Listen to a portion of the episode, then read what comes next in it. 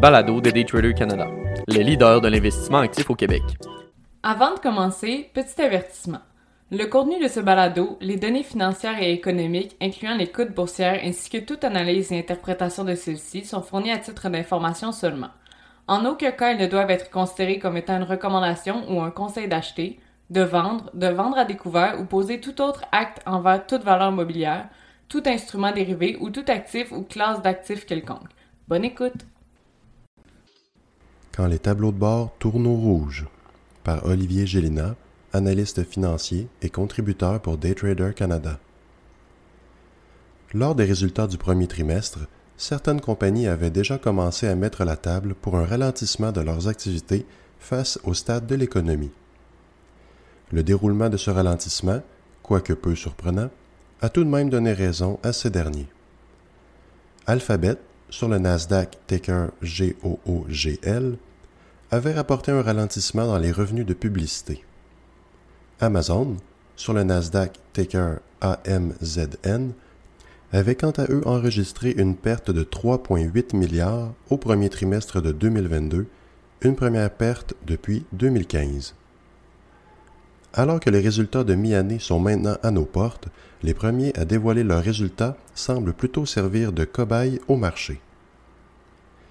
La semaine dernière, Snap Inc., sur le New York Stock Exchange ticker Snap, dévoilait ses résultats au grand public.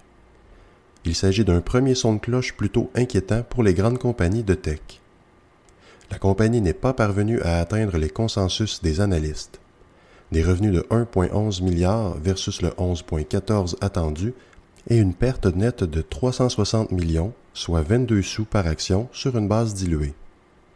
Les revenus, tout de même 38% plus élevés que l'an dernier à pareille date, ont été affectés par le niveau plus faible qu'anticipé de publicité. La direction n'a donné aucune prévision financière pour le prochain trimestre par prudence, mais également afin de ne pas encourager la spéculation sur les prochains résultats. Le titre de Snap a racheté rapidement suite à cette annonce, une dégringolade de près de 40% le rendant à son niveau le plus bas depuis le début de la pandémie de mars 2020. Ces mauvais résultats auront pris feu comme une traînée de poudre. Au total, près de 130 milliards de dollars ont été effacés des capitalisations boursières des grandes compagnies de technologie. Snap accumule maintenant plusieurs mauvaises apparitions au marché ces derniers mois et les analystes deviennent beaucoup plus frileux aux mauvaises nouvelles, spécialement lorsque la majorité des joueurs dans cette catégorie exploitent tous les mêmes créneaux de revenus. Un autre drapeau rouge a été levé cette semaine par le géant américain Walmart sur le New York Stock Exchange ticker WMT une révision de ses prévisions financières pour l'année visant notamment des marges d'exploitation de 4,2% en Q2, de 3,8% en Q3 et de 3,9% en Q4. Les baisses viennent notamment des prix élevés pour le transport de la marchandise et de l'inflation à plus de 10% au niveau de la nourriture. Walmart, ayant fait des commandes beaucoup plus élevées afin de tempérer la crise d'approvisionnement, se retrouve aujourd'hui avec des entrepôts pleins à craquer et des consommateurs ayant de moins en moins de latitude sur leurs dépenses discrétionnaires. Le titre de Walmart répond presque immédiatement à l'annonce et finira la journée dans le rouge avec un recul de 7,64% Les annonces de résultats d'Alphabet et de Microsoft sur le Nasdaq ticker MSFT ce mardi ont tous deux manqué les pronostics des analystes. Toutefois, les titres ont rebondi devant des attentes beaucoup plus basses. Comme quoi, des résultats moins décevants qu'anticipés sont également une forme de bonne nouvelle. De notre côté de la frontière, Shopify, sur le Toronto Stock Exchange ticker SHOP, annonçait le renvoi d'environ 10% de son effectif, citant le ralentissement important enregistré dans la demande de leur plateforme de e-commerce. Le mémo du CEO de Shopify, Toby Luke, par rapport au remaniement fait notamment référence au plan stratégique adopté qui pointait vers un changement radical des habitudes des marchands et consommateurs face au commerce en ligne. Non seulement cette vision ne s'est pas réalisée, elle place aujourd'hui la compagnie dans une situation délicate qui doit maintenant couper environ 1000 postes. Une baisse de 13,60% a été enregistrée ce mardi avec l'annonce de ces coupures. Shopify n'est cependant pas le seul à devoir remanier ses effectifs. Apple, sur le Nasdaq ticker AAPL, planifie réduire grandement la cadence de ses embauches en 2022 et 2023. Coinbase Global, sur le Nasdaq ticker Coin, a coupé de 18% ses effectifs en juin en préparation à une économie difficile. Lyft Inc., sur le Nasdaq ticker Lyft, a freiné ses embauches plus tôt cette année. Et Netflix, sur le Nasdaq ticker NFLX, a coupé 150 postes en mai dernier et 300 le mois suivant. Le mot d'ordre semble être clair auprès de ces compagnies ayant connu une croissance rapide découlant de la pandémie. Réduire ses dépenses rapidement. Dans un environnement inflationniste et de taux directeurs qui ne semblent vouloir qu'augmenter, quelques titres ont récemment enregistré une performance positive versus le reste du marché.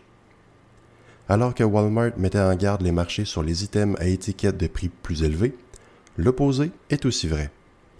Le titre de Coca-Cola, sur le New York Stock Exchange ticker KO, a reçu davantage d'attention ce mardi alors que la compagnie dévoilait non seulement des revenus 7% plus élevés qu'attendus, mais également des prévisions révisées à la hausse. La croissance dite organique des revenus est attendue entre 12 et 13% versus le 7 et 8% initial. La compagnie a clairement indiqué que la hausse de prix de ses breuvages et grignotines était inévitable dans l'environnement actuel et qu'un retour des consommateurs dans leur créneau dit hors de la maison avait été très positif sur leurs résultats. Le titre finissait la journée de mardi 1,60% plus élevé qu'à l'ouverture. Dans la même catégorie de gagnants, nous y retrouvons Dollarama sur le Toronto Stock Exchange ticker DOL. N'ayant nul besoin de présentation, Dollarama est depuis très longtemps un titre catégorisé comme contre-cyclique, soit offrant une performance stable ou en légère décroissance lorsque le reste du marché performe, et une bonne performance alors que ces derniers peinent à présenter des résultats satisfaisants. Le titre de Dollarama affiche une croissance de près de 25% lors des six derniers mois. Cette augmentation n'a rien de surprenant, considérant que plusieurs articles comparables aux inventaires d'Amazon et de Walmart y sont vendus à des prix inférieurs.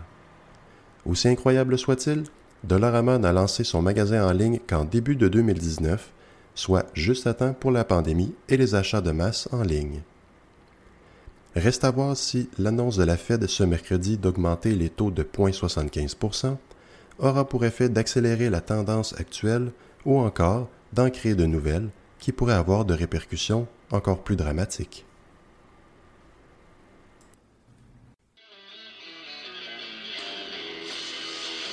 C'était le balado de Daytrader Canada. Pour plus d'informations sur nos programmes de formation et d'accompagnement, veuillez visiter daytradercanada.com.